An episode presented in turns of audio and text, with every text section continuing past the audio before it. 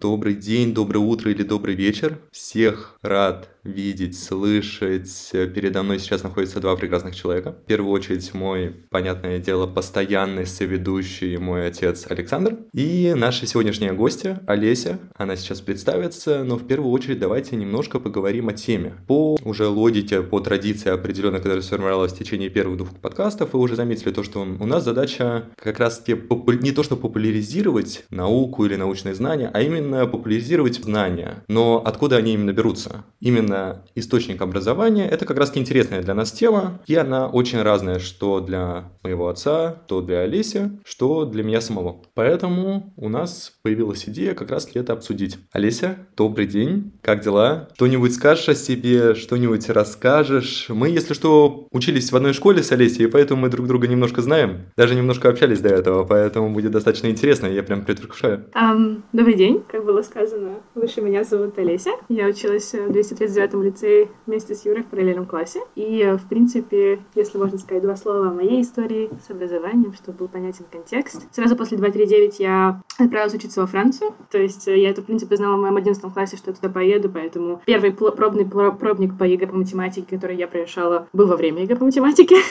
um, так что um, я отправилась учиться во Францию, проучилась год uh, в университете инженерной школе, скорее, которая называется Инса Страсбург. Потом проучилась 4 года в Инсе Лион. И сейчас я взяла gap year или Академ в русской системе, чтобы получить вторую магистратуру по искусственному интеллекту в университете Пари Дофин. Так что вот будет интересно пообщаться. Ну что же, а пап, ты расскажешь немножко как раз про себя, про свое образование? Да, всем привет. Образовывался я давным-давно в Советском Союзе еще. Потом среднее образование, диплом о среднем образовании, аттестат о среднем образовании получил в 1985 году. А потом поступил в высшее учебное заведение, технологический институт по, по специальности, Кемеровский технологический институт по специальности техника и физика, низких температур. Дипломировался уже в 1994 году, получил диплом. И практически с того момента по специальности не работал. Это вот, кстати, в принципе, да, типичная, наверное, скорее всего, ситуация с образованием людей, получавших именно как раз то образование, которое получали именно в советские годы. Значит, на переломном этапе вот когда одной стороны не стало, появилась другая, естественно, применить свою специальность в полной мере, скорее всего, было бы и невозможно. Даже пытаться не, даже не стал пытаться, потому что передо мной была задача кормить семью. И чем занялся? Это предпринимательством. И ровно с того момента, именно после того, когда дипломировался, хотя уже, на самом деле, будучи, находясь уже на, на периоде как раз а, окончания заведения, это высшего учебного, я уже занимался э, там, бизнесом. Это еще было хаотично и набирался опыта опыта и знаний а, самостоятельно. Именно как раз э, был постоянно в поиске, в поиске совершенствования, в принципе, до всех этих бизнес-подходов, бизнес-решений. На тот момент, конечно, в принципе, это все носило такой хаотичный, дикий характер. В общем, после того, когда я закончил высшее учебное заведение, я уже осознанно, осмысленно занимался предпринимательством, и к 1996 году уже, в принципе, наша страна уже преобразовалась, уже имела возможность, в принципе, вести бизнес легально. И вот с того момента я предприниматель. Не, не на йоту, да, не пожалел о том, что я не продолжил свою трудовую деятельность по специальности. Хотя, на самом деле, все время меня возвращает, мысленно, мысленно возвращает, по всей видимости, да, вот те знания, которые я получил в, уч, в учебных заведениях, в учебном заведении. Я мысленно возвращаюсь к опыту, к этим знаниям, в принципе, да, пытаюсь, пытаюсь, по всей видимости, сам себя, наверное, дисциплинировать, что ли, через ту систему знаний, которую получил в те годы, когда учился в высшем учебном заведении. Ну, наверное, все. Больше ничего, особо ничего не расскажу, если там детали какие-то понадобятся. Я думаю, что достаточно важно отметить как раз достаточно важный highlight, то, что мы практически все из одной сферы. Мы все или выходцы из математики, физики или инженерии как ни крути. Потому что я, в свою очередь, заканчивал как раз параллельно одну и ту же школу с Олесей, то есть это физма, э, физмат-лицей. А после этого я заканчивал бакалавр физика-математика в Утрехтском университете в Нидерландах. Э, потом я год проучился на физике в Берлине на магистратуре. И сейчас перешел на устойчивое развитие, что в любом случае очень близко состыкуются как раз с химией. Химия, физика и экономика в том числе. Я думаю, то, что достаточно важно сейчас вернуться как раз раз именно к нашему бэкграунду, откуда мы вышли, к Советскому Союзу и к России. Очень две интересные страны.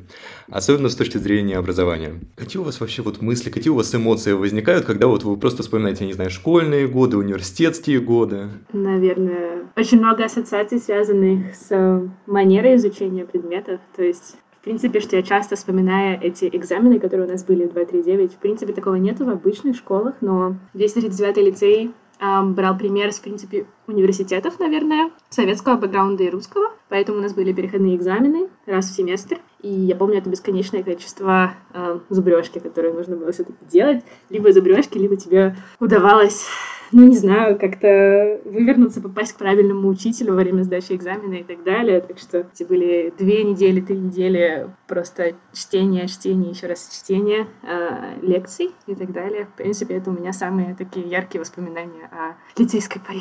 Хм. Я еще помню то, что на самом деле-то у нас экзамены начались шестого, нет, с шестого или седьмого класса на самом-то деле. Ты же пришла в восьмом классе, Я пришла да? в восьмом, да. Да, а у нас экзамены были еще по истории, по геометрии, которая прям такая базовая-базовая. Еще там в седьмом классе у нас были какие-то эксперименты по физике. Ты можешь себе представить, что это были за эксперименты в седьмом классе. То есть все что угодно, и так каждый год. И это повторялось как такой, не знаю, просто такой дьявольский круг постоянно. Uh-huh. А, то есть это ничего плохого, но все равно то, что вот ты важно подметила, это в основном-то была зубрежка. То есть мы не креативили на экзаменах, мы не придумали что-то новое. Я сейчас не говорю про геометрию. Я думаю, как раз таки геометрия и там иногда физика, там что-то было интересное. Да, самая креативная часть. А вот как раз таки остальные предметы, они были достаточно непонятные. Ну, ладно, алгебру я не беру в учет, потому что алгебра это все равно прикладной материал, который он нужен без него никуда. Но при этом физические определения я параллельно с 239 учился в Англии. И в Англии тоже сдавал экзамены, тоже школьные экзамены, физика, экономика, какие у меня там еще были предметы, математика, немецкий, русский язык, как иностранный язык. Был момент, что как раз на физике ни разу не спрашивали определения. Да, это какая-то абсолютно русская постсоветская штука, эти определения, причем которые написаны языком, ну, абсолютно невозможно невозможным к воспроизведению. Вот если попытаешься своими словами дать определение, ну, никогда ты не будешь использовать такие фразы и конструкции, абсолютно ненатуральному и нечеловеческому. И этот Мякишев, я не знаю, какие у тебя воспоминания связаны с Мяки, Мякишевым, но это был написан языком, мне кажется, какого-нибудь PhD. То есть в какой момент ты будешь давать 14-летним детям учебник, написанный языком док- докторской работе по физике. Но это что-то, я вот только сейчас недавно начала это осознавать, насколько нужно быть уверенным в том, что твой предмет интересный, чтобы его дать таким языком. Конечно, черта 239. Это сто процентов. А ты на самом деле не помнишь, а как у тебя-то школьные годы приходили? То есть я понимаю, что они у тебя были достаточно специфические. Ну, на самом деле, в отличие да, от э, школ, которую вы закончили, от школы, я, я за первые 6 лет начальной школы поменял 6, 6 э, школ. Вот так вот, за первые 6 лет. И начиная только с 6 класса, я закрепился в одной и, и там закончил десятилетку. Атмосфера. Шесть школ я видел. Я не помню ни одной школы, в которой была бы атмосфера создана благоприятная для знаний. Для чего угодно. Способ выжить, способ э, двоечтения, двоемыслия. Одно говори, другое не говори. Вот это, вот это хорошо усваивалось. Понятно, школа жизни, потому что меняя... Значит, естественно, я как э, сын а, ну, обычных, да, обычных э, мамы с папой, да, вот, живущих в Советском Союзе, естественно, я поступал в ближайшую школу к дому. И вот поступив, ну, сменив одну школу на другую, а мы вынуждены были, просто родители часто переезжали. Первое, что нужно было, это сначала утвердиться среди э, мужского, мужской части, в принципе, да, учащихся. То есть, как правило, в принципе, да, на, сразу же, в принципе, в первый же день или в первую же встречу с одноклассниками нужно было выяснить, кто здесь главный, кто здесь за старшего. И на самом деле, в принципе, единственное, чему я научился, наверное, в первые годы, это хорошо бить. Это я, честно говоря. А потом уже только можно было говорить про какие-то знания. Школа не оставила у меня в памяти чувств э, любви к знаниям. Я только тогда, когда поступил в высшее учебное заведение, когда познакомился с людьми действительно образованными, э, с э, людьми, любящими свой предмет, э, к людям, кто пришел за знаниями, относились уже ну, как, как равным себе. Только тогда ощутил именно вкус знаний именно ощущение прекрасного. У меня есть вопрос тогда по этой теме. А вы, вы искали знания при поступлении в высшее учебное заведение? Или, в принципе, вы шли по принципу «все идут и я», и там уже, в принципе, вы увидели и нашли э, любовь к знаниям? Пап, можешь рассказывать вот прям вот как обычно рассказываешь? Можешь не стесняться, если что. Алис, Это, наверное, да, и даже нашим слушателям будет, наверное, ну, тот, кто старше, старше по возрасту, ну, допустим, мой сверстник, для него ничего, не, не будет ничего удивительного. Ну, повторюсь, значит, если я э, за первые шесть лет своей, ну, с, с, своего образования да, поменял шесть школ, а уже начиная с шестого класса я занимался спортом. Спорт тяжелый, вольная борьба, ну и понятное дело, что, в принципе, да, как бы, а, когда ты в день а, проводишь в спортзале там от трех, ну, от двух до, до четырех, а то до пяти часов, значит, это особое восприятие окружающего мира. Кроме как о спортивной карьере я ни о чем не мечтал. А зачем, э, зачем э, спортсмену, ну, который катается по Советскому Союзу, видит, что с этим Советским Союзом происходит, а представляете, вот этот период, там, 79-85, там, ну, вот, годы. Страна превращалась в такое, знаете, серое, унылое, какое-то такое состояние, в принципе, когда, ну, ты завтрашнего дня у тебя нет.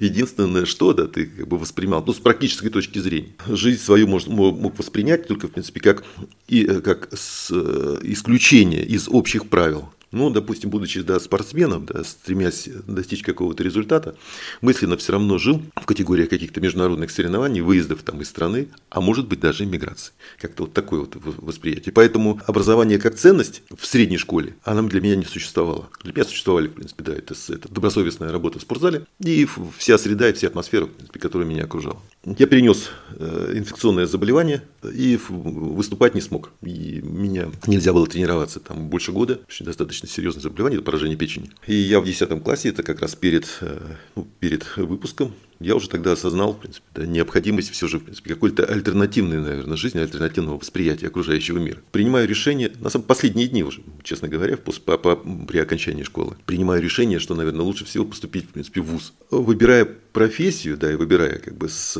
выбирал, выбирал не столько, полагаясь на какие-то, в принципе, осмысленные знания, потому что, повторюсь, тогда, когда воспринимал будущее, вот глядя на нашу страну, вот Советский Союз, я воспринял настолько критично. Я считал, что, в принципе, какую профессию ты не получи, в этой стране она все равно не понадобится. Вот, вот честное, честное слово. Поэтому принял для себя решение чисто прагматичное. В принципе, институт был совсем недалеко от моего дома, географический, одна из кафедр ну, техника и физика низких температур, она была наиболее сложная, поэтому туда народ особо не, не, не, шел, там пропускной балл был невысокий. Принцип был какой? В принципе, набираешь какое-то количество баллов, и тебя, соответственно, туда пускают. В общем, из, из потока 150 человек я, по был 147 так что я где-то на, где на грани. В общем, поступил. И когда я поступил, я понял, что такое, ну, то есть первые, наверное, три месяца еще не было осознания того, что я учусь. Единственное, что, что мне было все время интересно, а, странно, никто не, никто не заставляет, никто не принуждает, ходят почему-то все сами. Да. И в какой-то момент, в принципе, окунувшись в знания, действительно, получив их в руки, поняв, что оказывается, в принципе, это так вкусно, это так интересно, я закрепился там. Мы, я думаю, не будем рефлексировать особенно по поводу высшего образования в России, учитывая тот факт, что мы на самом деле там не учились, и мы ничего не знаем. Это будет не совсем грамотно, это будет не совсем честно, особенно к нашим э, слушателям, особенно если мы будем говорить что-нибудь плохое или наоборот позитивное. Единственное, что я отмечу, у вас были, кстати, экскурсии, там, я не знаю, в политех или еще куда-нибудь, там практики проходили после 10 А, по-моему, после 10 у нас были практики в компаниях все-таки, нет? Нет, по-моему, были некоторые в политехе, некоторые были в университетах, но большинство было в компаниях. Я помню, самые лучшие пошли в Касперский, и я пошла в Уралсиб, и э, это была очень классная практика, на самом деле. Нас просто развлекали всю практику. Спасибо Уралсибу за это. Я на самом деле пошел на практику в политех на кафедру медицинской физики. Было достаточно интересно, прикольно. Послушал немножко лекции там по биоинформатике, по генетике. Ну, то есть просто школьник сидит на лекциях, он ничего не понимает-то на самом деле. А, но при этом было просто интересно. И плюс к этому нам показали лаборатории, там, где как раз эти разрезают мышкам и электродики вставляют в мозги. И еще до этого, я думаю, где-то там за пару месяцев до этого мы ходили на биофак из ПБГУ, там Лысый как-то договорился, не договорился, договорился, там была какая-то возможность, Лысый это наш физик, если что, для э, слушателей, он договорился касаемо экскурсии на биофак, мы приходим, показывают нам лаборатории, лаборатории, ну вот уже вот спустя какое-то время, посмотрев на лаборатории даже в Берлине, я ненавижу лаборатории в Берлине, сразу говорю, я просто их на дух не переношу, в Лейпциге не особо перевариваю эти лаборатории, но при этом спустя какое-то время ты понимаешь, что, что даже в каком-нибудь Франкфурте или Лейпциге лаборатории на, на выше. Плюс к этому, когда ты открываешь холодильник в любой лаборатории, где бы я не был в Европейском Союзе, там не будут лежать а, бутерброды около а, реагентов, но при этом не будет еще дополнительной надписи на холодильнике, то, что еду в холодильник с реагентами не класть. Это меня просто впечатлило в свое время, не понимал, и, и у, у меня в голову не приходило, каким образом, особенно те, которые там работают, те, которые понимают, насколько в кавычках опасные реагенты могут повлиять на, на самих же, так скажем, ученых, которые там находятся, то есть там PhD-шники, аспиранты, ученые, неважно кто, но в любом случае э, люди на УТе, и они, ну, ну у нас же второго холодильника нету, вариантов-то немного, значит, надо класть сюда, ну, ладно, значит, надо. У меня была небольшая теория, я помню, когда пыталась рассказать про эм, российское образование по приезде во Францию, я говорила, что, в принципе, все направления, которых не важно твое техническое обеспечение, например, э, холодильники, ну, либо в лабораториях, все, что связано с инструментами и так далее, все, что не имеет э, этого ограничения, достаточно хорошо развито. Теоретическая физика. Нет, теоретическая физика, мне кажется, все-таки это важно математика, сейчас информатика, мы видим, это в принципе все то, что не требует дорогого оборудования, знания, как этим пользоваться и обновления, частого обновления программы. И, в принципе, то, что и показывают нам рейтинги, что какая-нибудь математика, информатика и так далее, это все хорошо развитые сферы, но везде, где у тебя начинается профессиональное образование, связанное с оборудованием, инструментами, в принципе, там э, начинается отставание. Кстати говоря, очень важный момент, мы его неоднократно с отцом обсуждали, касаемо того, что в более таких авторитарных государствах. Математика, теоретическая физика, они развиты в разы лучше, чем, ну, так скажем, в демократиях, в западных демократиях, потому что в любом случае западные демократии, они больше склонны как раз-таки к комбинированию разных предметов, к соединению разных сфер. Я не совсем понимаю, каким образом это связано. Есть какие-то мысли, идеи? Я честно не знаю. Должна быть какая-нибудь очень интересная корреляция. Мне кажется, можно углубляться насколько, насколько мы хотим. Можно подумать, что абстрактное мышление... Либо эта часть связана с эм, как это, выходом креативности. Например, что я слушала когда-то интервью Дудя с человеком, который работал дипломатом в Греции я уже забыла его, очень известный сейчас в Телеграме, и он рассказывал, что во время Советского Союза был очень популярный в истории период, римский период или период Греции, просто потому что это была возможность легитимная рассуждать о политике, рассуждать об обществе. То есть ты как бы говорил о чем-то, что происходило очень много лет назад, но параллельно высказывал идеи, что было хорошего в Риме, что было хорошего в Греции, и при этом ну, не приковывал слишком много внимания к тебе, осуждая либо не осуждают то, что происходит в настоящее время. И, скорее всего, математика и физика — это тоже что-то в таком варианте. Это такой мир, куда ты можешь сбежать, какой-нибудь фэнтези, и, в принципе, там и остаться, и размышлять э, в этих рамках. Э, наверное, такая была бы моя рабочая теория. Я, я если можно, дополню. А, Олеся правильно подметила, это способ убежать. То есть человеку, когда нужно самореализоваться, в принципе, и находясь вот в среде, где нужно себя останавливать. В принципе, а Советский, Советский Союз же это достаточно сложная была система отношений. Ты читаешь газету, ты должен, в принципе, да, прочитать ее, потом между строк найти истину, а потом еще на кухне обсудить с тем, кто тебя не спалит, кто не является сексотом. И только тогда ты поймешь, о чем речь. Только тогда поймешь глубину проблемы. Математика – это же особая среда. Математика, физика – это особая среда, где можно разговаривать на своем языке, на котором никто не понимает. Ну, большая часть не понимает. Плюс еще продукт, который, в принципе, математика могла воспроизвести, математики могли воспроизвести оно еще, в принципе, доценилось каким-то образом, в принципе, этими людьми, находящимися у власти. Большая часть из них, в принципе, не особо были, как бы, я так понимаю, образованные, ну, в, в технической части. Политически они были подкованы, обалдеть. А вот как раз э, на этом уровне их знаний, да, их знаний э, было недостаточно, поэтому можно было окунуться в этот мир и быть там немножко даже диссидентом. Э, сейчас даже в современном мире, ну, люди, с, выходцы из Ирана, диктатура, понятно, что, в принципе, да, выходшие, вы, выходшие, вышедшие из Советского Союза, ну, наследники, в принципе, России, тоже не совсем совсем демократической, как бы, наверное, страны. Да, математики. Сильные, как правило, в принципе. Э, не мною замечено, вы знаете, что есть экономист Александр Александрович Аузан, институциональный экономист, он э, э, как-то рассказывает, объясняет и, ссылаясь на исследования, обратил, ну, обращает четкое внимание, в принципе, на то, что э, касаемо человека из России. Там, где требуется командная работа и где требуется серия, ну, масштаб какой-то, к русскому лучше не обращаться. А где есть индивидуальная работа какая-то, такая вот тонкая и требующая, в принципе, да, каких-то специфических знаний, но там, где, в принципе, применяется, может быть, ну, где, где требуется там один человек, человек, то идеально обратиться лучше всего к русскому, в принципе, лучше его мало кто сделает. И черта ну, черта как бы наша, это же индивидуализм, такой агрессивный. А мало, мало есть команд творческих, состав, состоящих из, только из вышедших из э, России. Как правило, индивидуальный боец, такой агрессивный индивидуалист, в принципе, да, порвет любого. И против него команду можно, можно выставлять. А введи его в команду, в принципе, да, и команда может развалиться достаточно быстро. И мне кажется, что это еще и хорошая подводка к тому, насколько разные системы образования. Как раз-таки вот э, ты говорил про индивидуализм, и мне кажется, эм, российская система образования это хорошо отражает, в принципе, наличие, точнее, отсутствие командных проектов.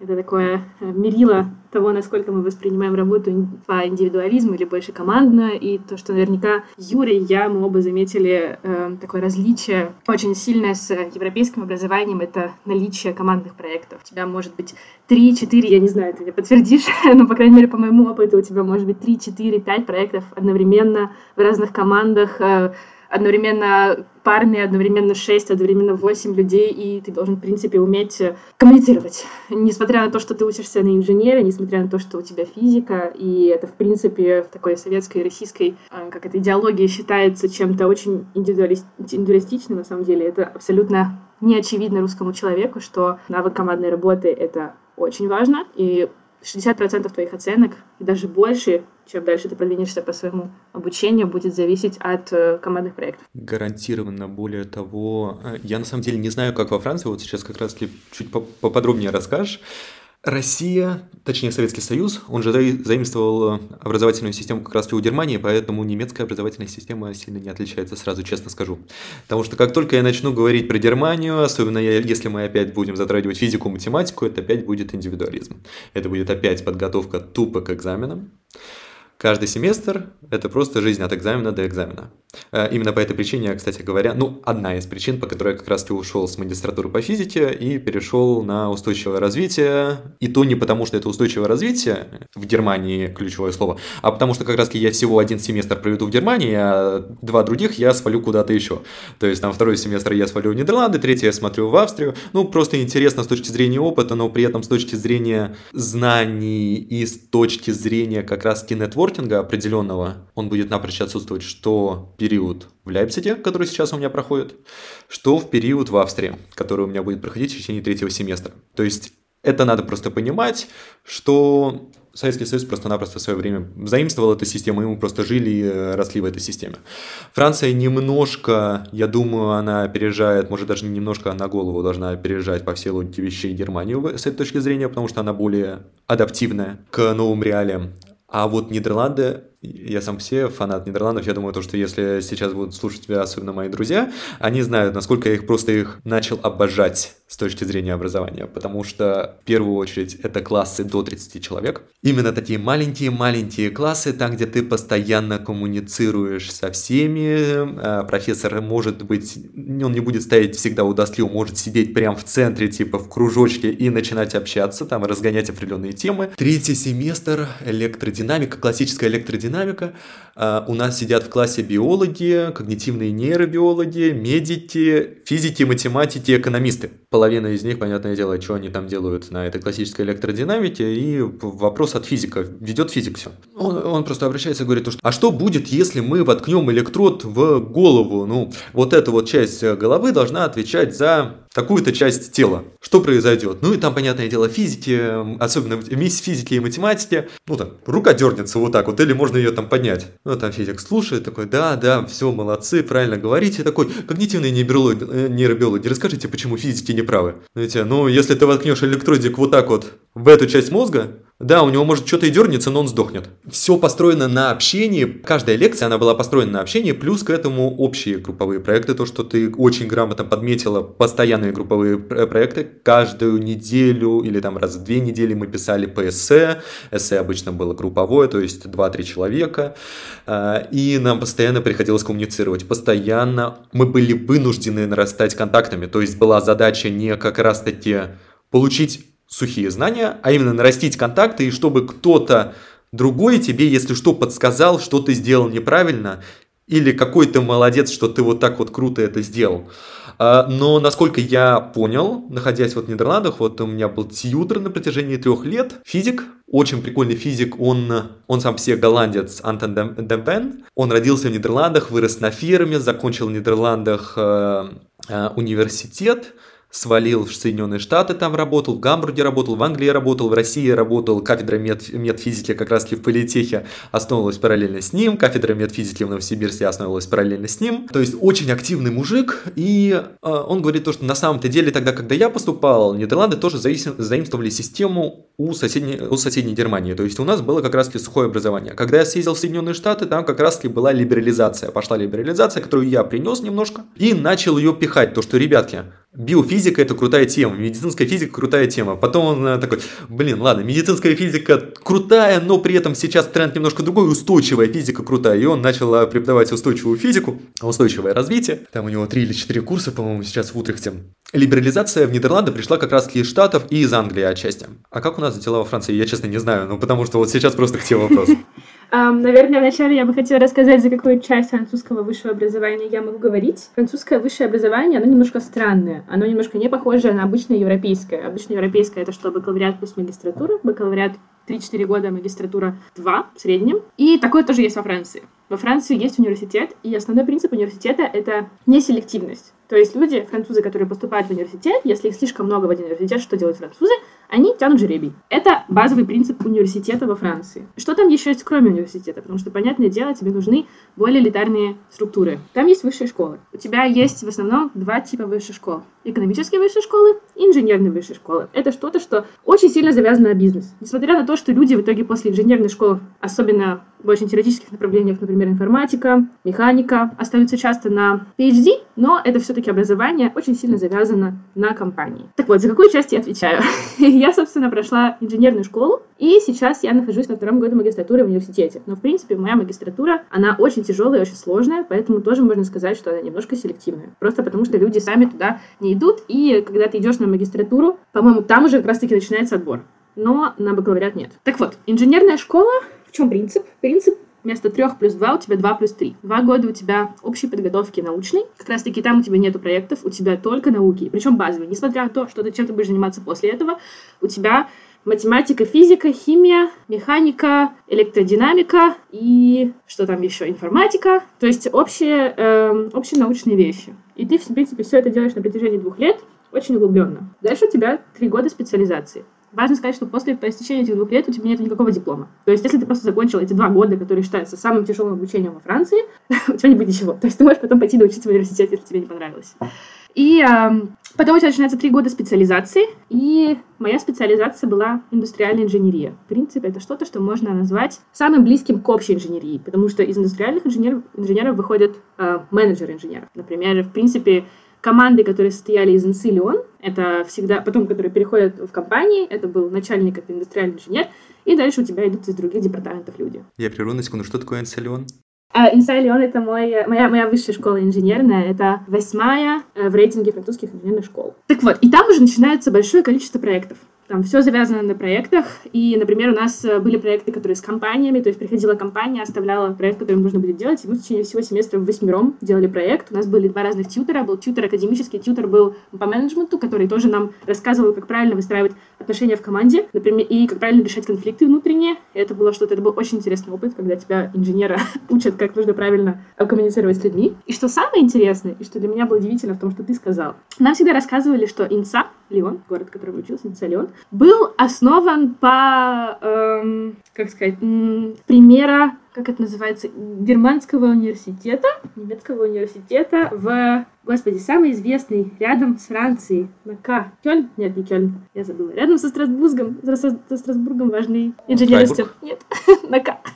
Карлсруэ? Вот, да, Карлсруэ. Университет Карлсруэ. А по-моему, он очень хороший. Технический университет Карлсруэ вот, достаточно да. неплохой, да. И что Инса Леон, она была основана с идеей, со взглядом на этот университет. И, в принципе, это удивительно, потому что я думала, что видимо, проекты и такое обучение — это что-то, что пришло как раз-таки оттуда. Но, видимо, нет. видимо, это что потом они добавили. Так что это... Вполне возможно, это имеет место быть на инженерных факультетах. На инженерных факультетах, то есть... Э, Вову Пущина помнишь? Да. Такой парень на год младше нас. Он учится в техническом университете Мюнхена, и у них проектные работы не в течение учебы есть. В течение учебы то, что я как раз и объяснил.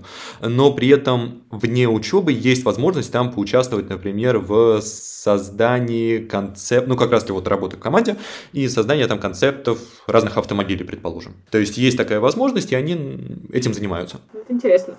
Хорошая возможность порефлексировать, откуда же это пришло.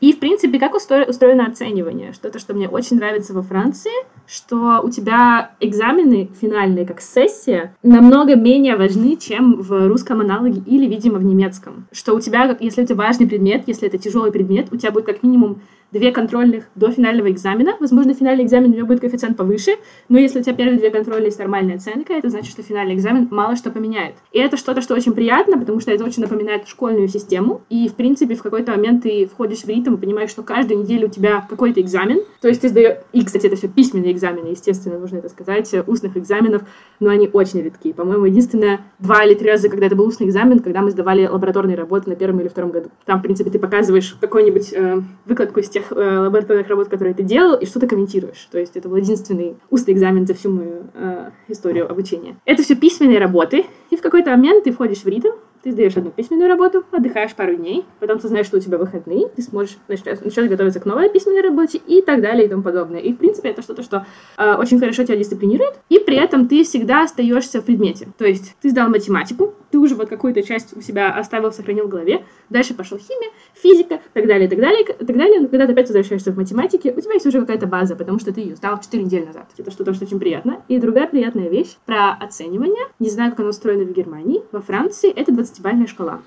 Это 20-бальная шкала, и что самое интересное, у тебя почти никогда не может быть 20. Тем более, что в среднем. В среднем у тебя никогда не может быть 20. Что-то, что абсолютно кажется нормальным в российском университете или школе, имеется среднюю 5, если ты ботаник-отличник, такого во Франции не может быть, даже если ты самый гениальный человек в мире. Самая высокая оценка, что считается A в американской системе, это начиная с 14. У тебя 14 или выше, если вдруг ты хочешь поступать в Америку, тебе переведут это как A. И это что-то очень прекрасное, потому что она всегда тебе дает запас к совершенствованию. В той ситуации, когда ты получаешь 16, ты понимаешь, что ты просто вау. Но ты сделал тут ошибку, тут ошибку, тут ошибку, но ты все еще остаешься вау. И это что-то, мне очень нравится эта идеология в том, что ты можешь делать хорошо, ты можешь быть лучшим, но ты тут же видишь твой прогресс к совершенству, тут же видишь, что тебе еще осталось сделать. Это такая интересная идеология. Я не знаю, как происходит оценивание в Германии. А в Германии вот прям как в России, только наоборот. То есть единица это лучше, а пятерка это худше. И ты прямо можешь быть, у тебя может быть средняя единица. То есть если ты очень хорошо да. учишься. То есть в Германии все вот под копирку Советский Союз вот прям скопировал. То есть тут даже вот можно не обсуждать. А в Нидерландах очень похоже на то, что ты сказала, но A начинается с 8 и выше, то есть с 8 до 10 это A, но есть такая возможность поставить там 8.2, 8.4. И да. то же самое в 20. Тебе может быть 11, у меня как-то было типа 11.75. Зачем? Но эти 75 нам и так важны для того, чтобы сдать, так что да, ты в принципе за них борешься. Это окей. Я не знала, что... У меня брат, он учился в Англии. И я сейчас просто хочу потихонечку перейти к теме просто учебы за границей. То есть насколько это позитивно, негативно влияет что на семью, что на человека в целом. То есть на человека вот мы как раз с Олесей это отдельно обсудим, а я хочу просто вот спросить отца сейчас, какие у него были рефлексии тогда, когда он отправил сначала старшего моего брата, старшего своего сына, а потом меня в том числе на учебу. Абсолютно разные мотивации. А, касаемо... Ну, на самом деле, давай лучше, мне проще надо с тебя начать. А, а, особо же мы не принимали как бы решение, где тебе учиться. Решение принимали, как бы, да, в... наша с мамой была задача, да, способствовать, чтобы у тебя было желание просто учиться. Содействовать, помогать, не более того. А опосредованно, по всей видимости, влияли, наверное, на выбор. Мы с ней влияли на выбор – просто демонстрируя, показывая тебе варианты, ну, варианты, когда, тогда, когда ты выезжал там, в Англию учиться, когда ты выезжал в Германию на, на учебу, просто выезжая с, с, группами, с группами по Европе.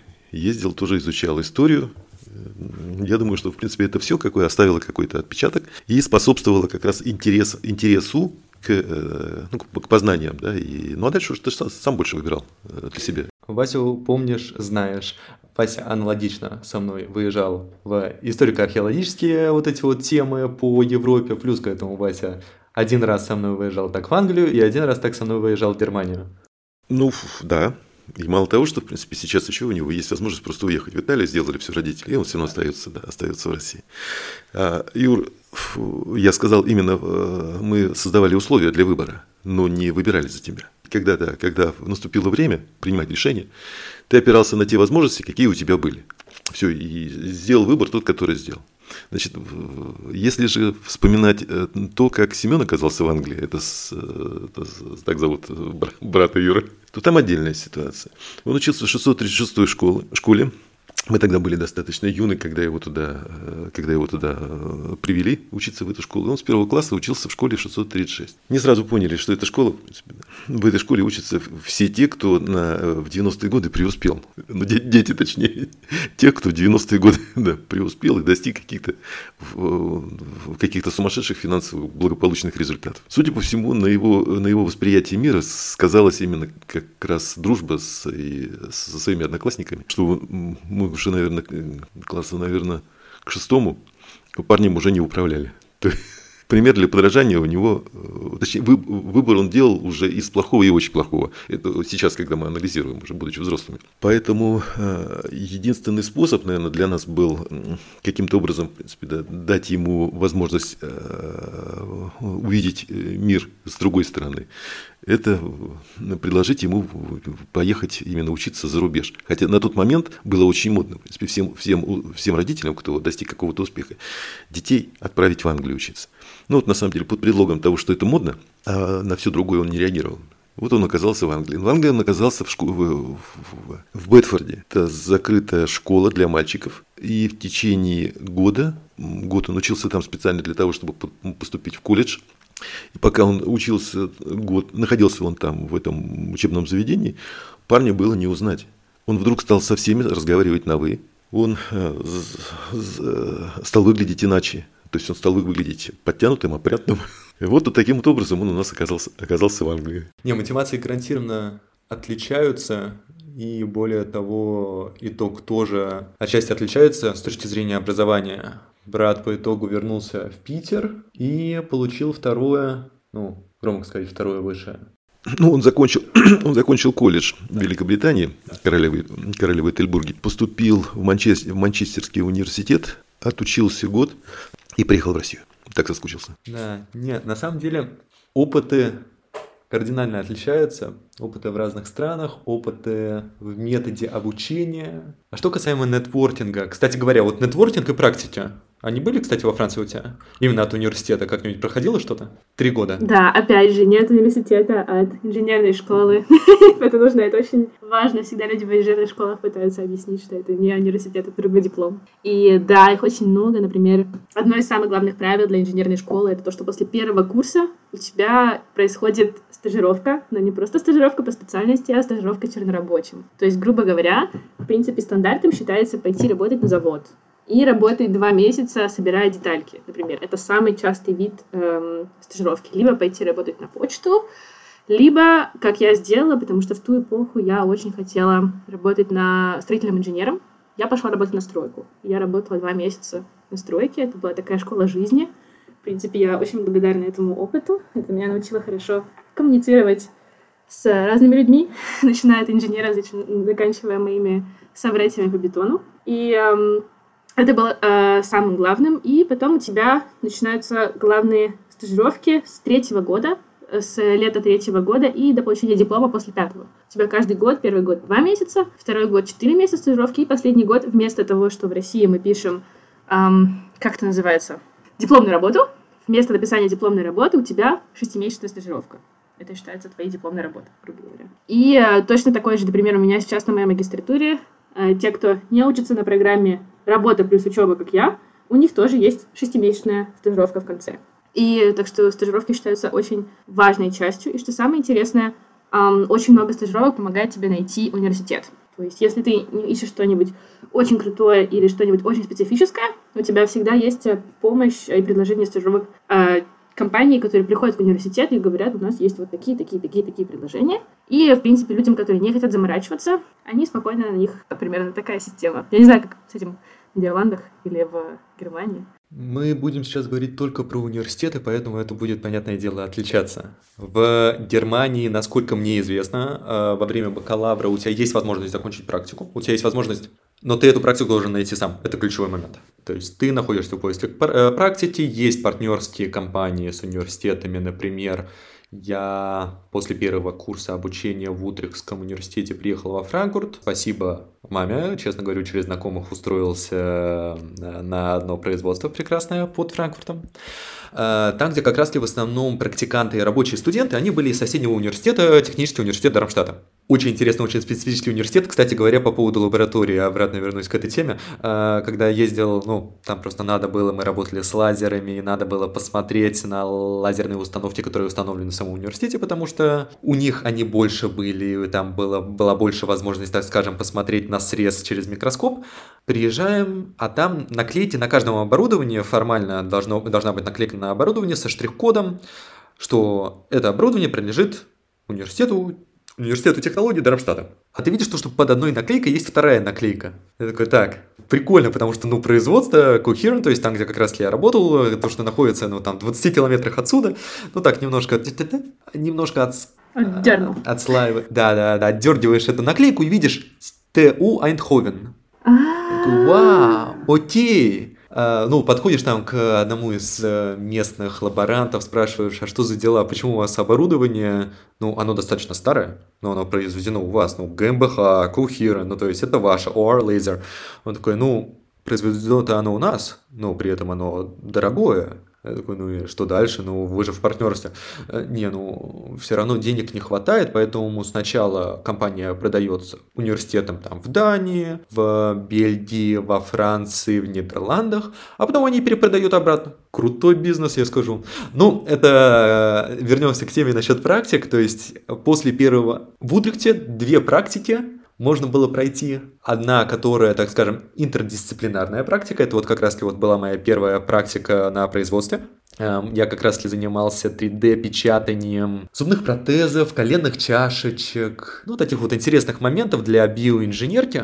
Э, то есть делались, э, делались заказы, мне передавались 3D-модельки, я их потом печатал. То есть достаточно такая монотонная работа э, с одной стороны, но с другой стороны надо просто брать в учет то, что все люди, которые со мной работали, то есть даже которые работали там несколько лет уже, они закончили практически все или Маннхайм университет, это 100 километров от Дибурга, или Дармштадтский университет, что 20 километров от Дибурга, где как раз производство находилось.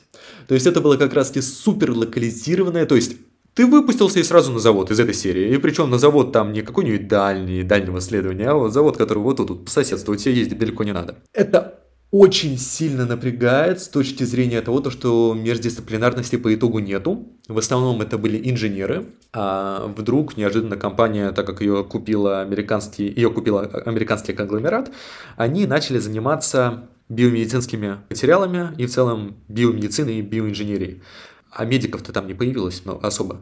То есть я со своими знаниями двух курсов почти заваленной наглухо анатомии был, ну не могу говорить наглую выше, но я был конкретно выше в понимании, что, ребята, не надо вот так вот располагать зубы, потому что они потом не встанут. Вы их отправите, вам заново скажут, их надо будет перепечатывать. Просто-напросто потому, что отсутствовали знания, отсутствовали междисциплинарные знания и отсутствовало понимание коммуникации как раз-таки с врачами. Просто вот задать вопрос, получить ответ, это напрочь отсутствовало. Это вот касаемо производства, и вот вторая практика у меня была, тоже опять скажу спасибо э, маминым знакомым, вышел на одного интересного профессора, э, Андрей Владимирович Соловьев.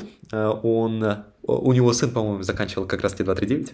А, они переехали достаточно давно в Германию, но при этом Андрей Владимирович сказал то, что нет, а, мой сын не будет учиться в немецкой школе, я знаю, в какой школе он будет учиться, и он отправил как раз в 239 своего сына, насколько я помню. А сын тоже сейчас физик, он находится где-то сейчас в Германии, работает, не помню в каком конкретном университете, тоже занимается такой супер теоретикой-теоретикой, а сам все Андрей Владимирович заканчивал СПБГУ, физтех СПБГУ, физфак, прошу прощения, и мы занимались вычислительной физикой. когда я немножко так познакомился, немножко так пообщались, Андрей Владимирович сказал, то, что, ну, если так честно говорить, э, сам себе софт, он не уникальный, мы его доработали. Сам софт был придуман вон ребятами из, от нашего партнерского университета Грёнингена.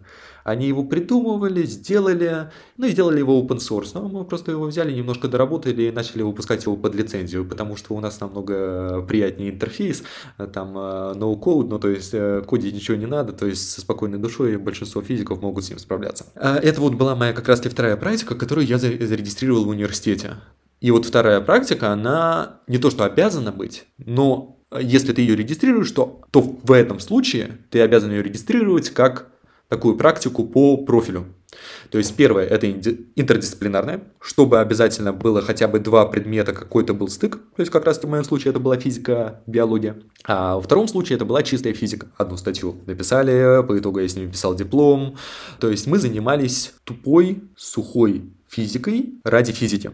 То есть мы не занимались там даже ради стыка наук, ради там дисциплина... Э, междисциплинарности или популяризации науки. Мы занимались физикой ради физики, вот чем как раз ученые в большинстве своем и занимаются. Сейчас вот как раз не на фоне обсуждения практик, мне на самом деле вдруг у меня, э, я так понял, то, что я у отца-то никогда не задавал этот вопрос. У тебя хотя бы что-то было в университете? Ну, учитывая то, что, опять же, это специфический период окончания, представляешь, да, что на самом деле, поступая в 85 году, я поступал в Советском Союзе в институт, потом я оказался на службе в армии два года, потом страны вдруг не стало, страна исчезла, появилась новая страна, потом, в принципе, четкое понимание того, что экономики здесь нет, и жизни здесь, скорее всего, и не будет больше.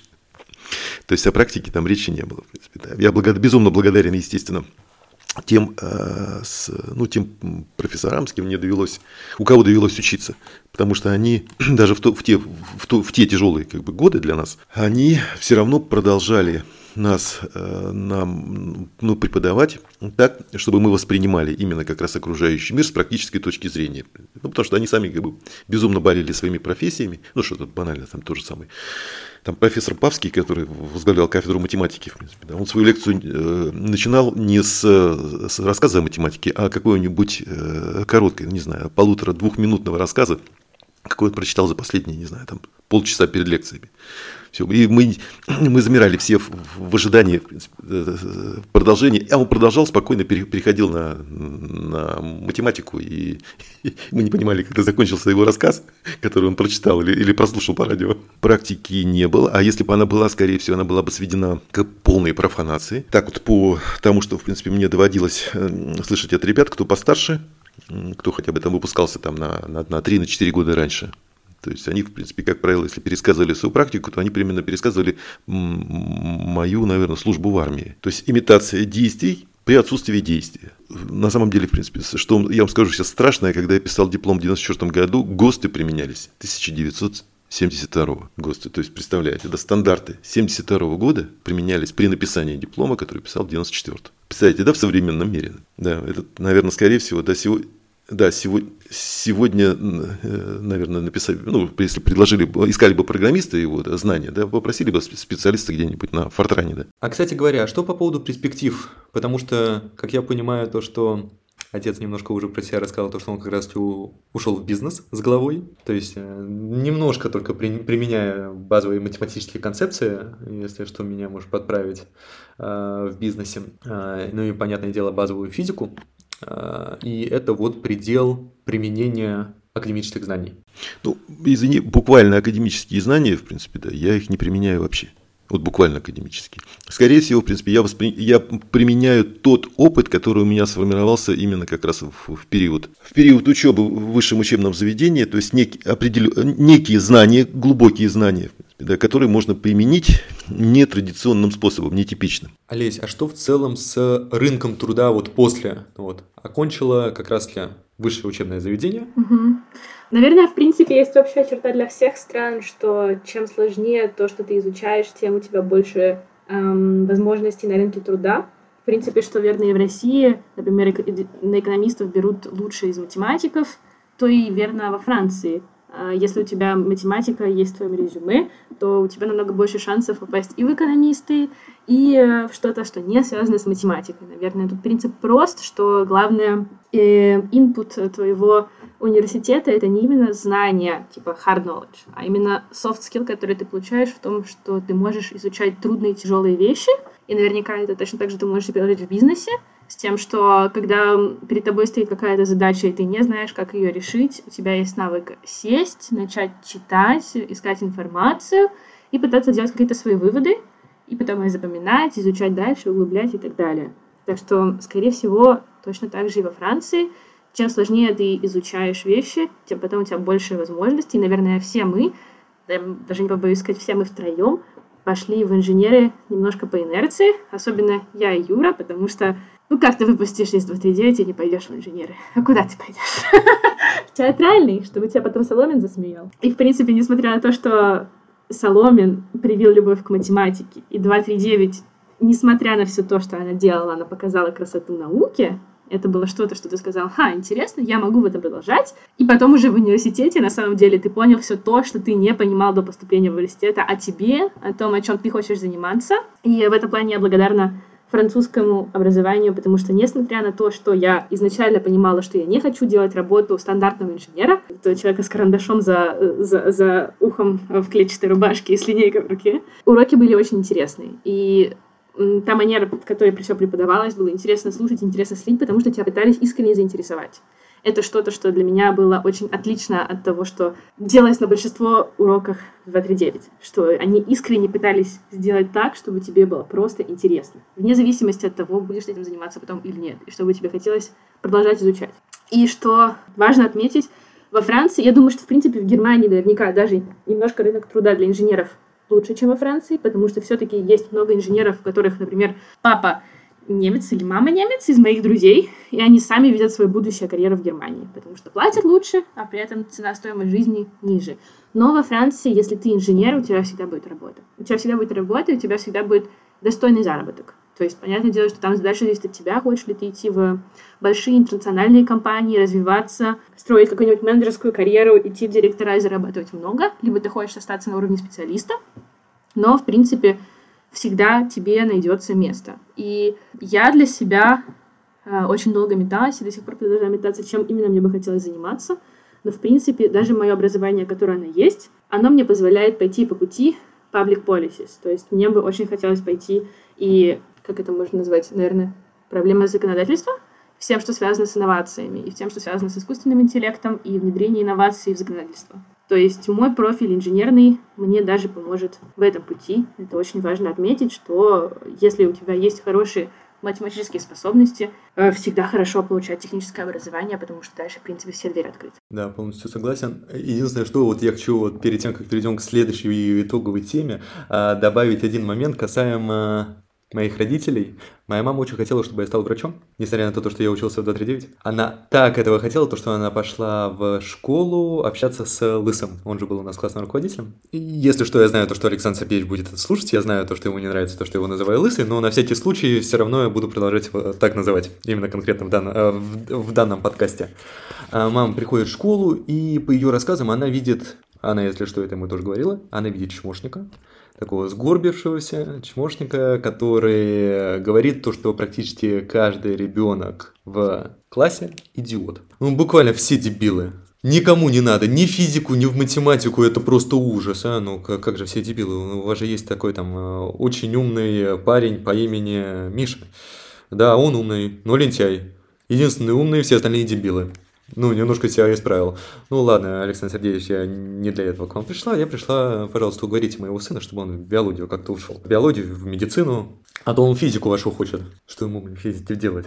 Да, но при этом он хочет а, Можете, пожалуйста, придумать, как как раз связать биологию и медицину с физикой? Да, хорошо, придумаю. На тот момент я, кстати, уже не был в 2.3.9, но я продолжал как раз ходить на пары, на, в, в, в классы, прихожу на лаборатории, сидим, и Александр Сергеевич вдруг, ну, то есть сидим там, чем-то занимаемся, э, с этим оборудованием возимся, и вдруг Александр Сергеевич говорит классу, Юр, твоя мама приходила. Сказала, что ты в медицину не хочешь. Я такой, не, не хочу. Э, вот хочу поступать на физику, там, на математику, ну что-нибудь потом придумаю. Юр, не дело. Потому что надо тебе как-то устроить бизнес, чтобы ты таскал маме оборудование. На этом можно очень хорошо навариться. Ну, на тот момент, то есть, санкции уже были введены, то есть, это после 2014 года. Но вот как раз на фоне санкций, вот сейчас вот очень выгодно, Оборудования нету. Такой навар прекрасный, а? берешь, таскаешь из Европы своей.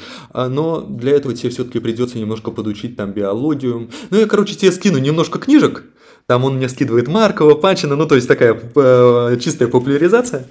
Скидывает и говорит, ну, ну, просто там почитай на досуге, очень интересная вещь. Э, к сожалению, придется, конечно, там генетикой немножко заняться, анатомией, э, но при этом все так же с физикой будет связано, и денег будет намного больше, чем в тупо физике. Спасибо вам, Александр Сергеевич. Ну, и вот так вот он меня уговорил.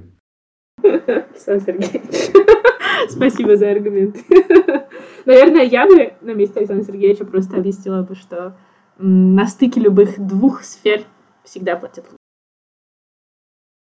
Александр Сергеевич не умеет так объяснять, он должен обязательно как-то в шутку это объяснить. Он, а, более того, он там в один момент говорит то, что Юр, ну вот представь себе себя врачом, ну вот как ты будешь выходить после тяжелой операции, руки все в крови, причем вот эта вот ужасная улыбка будет сохраняться у тебя на, на лице, и просто такой, он у вас сдох. То есть это был его, именно способ его общения, именно способ донесения информации, который, э, который был уникальный и который целом, за который я в целом очень благодарен ему. Так, и вот напоследок хочу ну, вот просто дать, скорее всего, нашим слушателям какие-нибудь наводки касаемо учебы что в целом учеба, что, что учеба за границей. А, потому что большинство все равно это будут э, русскоязычные э, слушатели по, по понятным причинам. То есть это или знакомые из Украины, или как раз те из России, из Казахстана. Что мы можем дать, посоветовать ребятам вот, которые сейчас поступают, будут поступать в ближайшее время, ну и также их родителям, потому что знакомые отца в том числе будут слушать. То мы хотим какие-то практические советы или более жизненные? Общего плана. Общего плана. Общего, жизненного. Наверное, самое большое количество заблуждений, которые были у меня до приезда во Францию, это были заблуждения по поводу интеграции. Потому что, в принципе, уроки учиться работать я знала, что я могу, но единственное, что я не представляла, как будет происходить, как будет происходить интеграция. Потому что все мы, естественно, перед тем, как ехать, в наших мечтах это будет ты приезжаешь, и вот иностранцы раскрывают свои объятия, французы в моем плане говорят, слава богу, что ты приехала, какая ты интересная, мы так хотим знать все про твою русскую жизнь, ты так отличаешься, это так интересно, что ты отличаешься, нам так интересно увидеть эти различия, э, услышать о них. Но, естественно, нужно всегда держать в голове, что такого не будет, и что самое важное, что понять о том, что большинство иностранцев, им, грубо говоря, все равно, откуда ты, и э, им все равно про то, что твое прошлое очень сильно отличается от их прошлого, и что все-таки от тебя они хотят видеть какого-то стандартного поведения как от своей страны в большинстве случаев. Я имею в виду, говорю про иностранцев, то есть про жителей этой страны. Понятное дело, что когда ты приезжаешь, тебе будет намного больше и легче влиться в комьюнити таких же иностранных студентов. И, в принципе, что произошло в моем случае, в первый год я провела в комьюнити марокканцев и алжирцев, потому что внезапно люди из этого комьюнити были намного ближе по культуре к моей культуре. Например, если ты спрашиваешь, как дела у француза, он тебе никогда не скажет ничего плохого о своих делах. Я помню поначалу, когда меня спрашивали, когда, например, сидела грустная на уроке, меня спрашивают, что такое, я им рассказывала, что такое. Я видела чистое непонимание ситуации их лица. Они не знали, как реагировать, когда тебе говорят что-то плохое о жизни другого человека. Я видела, что они даже не могли сказать «сочувствую, надеюсь, что все будет хорошо». Какие-то такие вещи, которые кажутся очевидными нам, что человек хочет сказать что-то плохое, а ты ему скажешь «да все будет хорошо» ну, как бы все равно, знаешь ли ты, что будет все хорошо или нет, ты просто попытаешься его, не знаю, обнадежить. Такого нету. Всем хочется иметь small talk. Всем хочется иметь, чтобы им не нужно было тебя утешать. И это, и как бы я не, не осуждаю это, потому что сейчас я уже привыкла жить в такой манере. Иногда, когда мои русскоязычные друзья, я им говорю, как дела, я получаю в ответ очень много грустных вещей я даже сама пугаюсь, как французы. Я такая, о, ого, что, что мне с этим делать? Я уже забыла, как говорите, все будет хорошо, не переживай. И при этом, что я нашла в первый год, то, что марокканцы, алжирцы и арабы, они спокойно говорили, блин, да ты чего, ты сильная, ты справишься, все будет классно. Я такая, вау, эти люди намного лучше, чем те французы, о которых мне все рассказывали. Поэтому, наверное, главный совет — это не бояться того, что в первом времени ты будешь себя чувствовать намного более уверенно в компании таких же иностранцев, как и ты, и что просто интеграция, она постепенно придет, не нужно себя очень сильно давить в интеграцию. Просто если ты пойдешь работать, например, работа — потрясающая интеграция. Если ты пойдешь работать, ты начнешь говорить с э, людьми в стране, в которой ты учишься, живешь, больше э, интерактировать и так далее. И в какой-то момент оно само придет, у тебя появятся друзья, и э, оно все будет. Просто что нужно дать этому времени, нужно не бояться идти куда-то, где тебя не ждут. Потому что поначалу люди, которые живут в этой стране, они не будут тебя ждать. Возможно, в какой-то момент они будут гостеприимны, позовут тебя. Но, грубо говоря, ты им не нужен. И это нормально. Ты им станешь нужен после какого-то определенного времени. Просто дать этому процессу время. Единственное, что, что добавлю, что именно на международных курсах то есть в международных сообществах, то есть ты же училась на французском, да? Да. А в Нидерландах я находился в более международной среде, то есть у нас из чисто голландцев была только одна треть. А все остальные это был... Да, да, одна треть, не соврал. А, из, а остальные это были интернационал, то есть это были в большинстве своем американцы, англичане, там французы. А, понятное дело, и немцы. То есть это вот такая вот большая, большая доля интернациональных студентов. И вот как раз-таки в этом обществе они немножко больше заинтересованы в другой культуре, потому что они приехали ради этого. Они приехали как раз-таки не только ради учебы, а именно вот как раз-таки познавать, узнавать людей. При этом тогда, когда на последнем курсе начал учиться с чисто голландцами, то есть э, в Нидерландах практически все курсы проходят на английском языке, э, но при этом там были определенные, так скажем, факультеты, которые были более популярны среди чисто голландцев, например, медицина. Я как раз взял тогда глобальное здравоохранение и тропическую медицину, и там в основном были такие студентки, чисто студентки-голландки. С ними было, понятное дело, общение кардинально другое, но при этом а, люди также оставались открытыми, доброжелательными, но при этом общение отличалось. Общение, к которому адаптируешься достаточно быстро, но ключевое слово именно тебе приходится, ты вынужден именно адаптироваться, других вариантов не особо много. И вот как раз я добавлю по поводу того, то, что плевать из какой страны, 24.02, 24 февраля 22 года. Я подписываю контракт с компании, ну, в которой до сих пор сейчас работаю.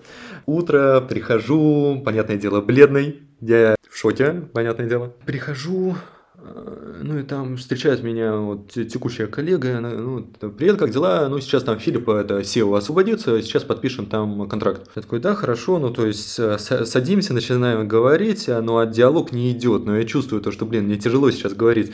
Э, ну, Что-то такое бледный, бледный, ну, типа, все в порядке, я такой, ну, новости там открывали. А, точно, ты же из России. Чем-то помочь? Или все нормально? Я такой, а, ну, как бы, мне эта помощь не нужна, но, э, то есть, это вот какое количество времени потребовалось, чтобы вспомнить вообще, откуда я. Ну, просто пришел человек, да пришел человек-то, на самом деле, для, интернацион... ну, для интернациональных, особенно для немцев. Ну, то есть, не для немцев немцев, а для людей, которые вот просто живут в стране. Я, ну, к ним пришел интернациональный человек. Ну, из Турции он, из России э, или из Ирана, какая ему разница? Может, он вообще из э, давайте там, из Греции. Ну, говорит на английском, да говорит на английском. А я единственное, что скажу вот касаемо образования, такую небольшую подсказку. Не стесняться никогда брать что-нибудь на стыке. То есть даже если не нравится, э, даже если что-то не понравится в учебе, всегда держать в голове то, что у тебя есть возможность поменять. Это не как в России, то, что ты поступил, и тебе надо закончить, и перевод – это что-то тяжелое. Нет, у тебя всегда есть возможность элективов. А, в Германии это это именно элективная вещь, а как раз в Нидерландах у тебя более того есть практически год-полтора как раз решить, а что ты хочешь учить. Были ребята, которые начинали учить физику, по итогу они закончили изучать историю. Было и такое. Да, это очень часто, это очень частая вещь тем, что ты перезачитываешь, уходишь из инженера в кинематограф. Это что-то, что встречается повсеместно. Пап, есть какие-нибудь именно подсказки родителям, которые или отправляют своих детей, а может даже переезжают со своими детьми? Не знаю, насколько это будет практически применимо, я порассуждаю. Может быть, кому-то это и понадобится. В первую очередь, мир глобален. Это, это ключевое. При, да, при сегодняшней системе взаимоотношений, при сегодняшнем формировании своего благополучия, человек ну, как бы в массе своей, да, он интегрируется в, в процессы, вот как бы в, в цепочке добавленной стоимости, да, в мировые. Спрятаться, закрыться не удастся. То есть остаться в своем селе, либо остаться в своем городе, в своей стране тоже не удастся.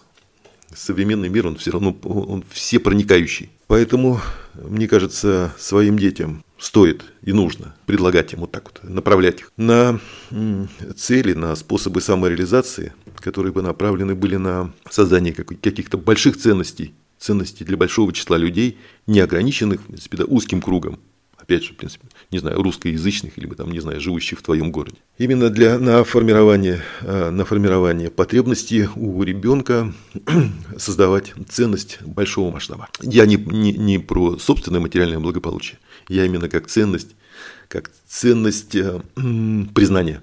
И у ребенка открываются возможности самореализации, большой самореализации только на большом конкурентном рынке тогда, когда а, он проходит школу своего совершенствования среди людей разных культур, других культур. Когда у него есть возможность экспериментировать и пробовать в поиске своей а, профессии, своей реализации. Ну, поэтому, определяя свое будущее, нужно дать возможность нашим детям получить одновременно глубокие знания и дать возможность получить и широкий взгляд на мир, такой максимально охватывающий. То есть вот это вот как залог для формирования человека нужного, нужного обществу, способного создать ценности для большого числа, для большого круга людей. И человек будет тогда счастлив, он будет всегда востребован, он всегда будет нужен всем. Олеся, спасибо огромное, что присоединилась к нам, к нашему а, дуо. Спасибо огромное за разговор, за определенные инсайды. Надеюсь, то, что это был не последний наш разговор. Я думаю, что мы еще запишем подкаст с тобой. Было очень приятно пообщаться. Um, спасибо вам большое за приглашение. Это была очень прекрасная беседа. И я бы просто хотела сказать э, слушателям, если вдруг кто-то заинтересован обучением во Франции, ищет советов, э, не знаю, помощи в написании мотивационного письма и так далее, я эм, всегда готова ответить. Аналогично поддержу и касаемо Германии, и касаемо Нидерландов, потому что именно вот за эти две страны я шарю, за другие нет, честно говорю. Спасибо огромное за то, что нас послушали сегодня. Спасибо огромное за разговор. Хорошего вам всем дня и слушателям, и собеседникам.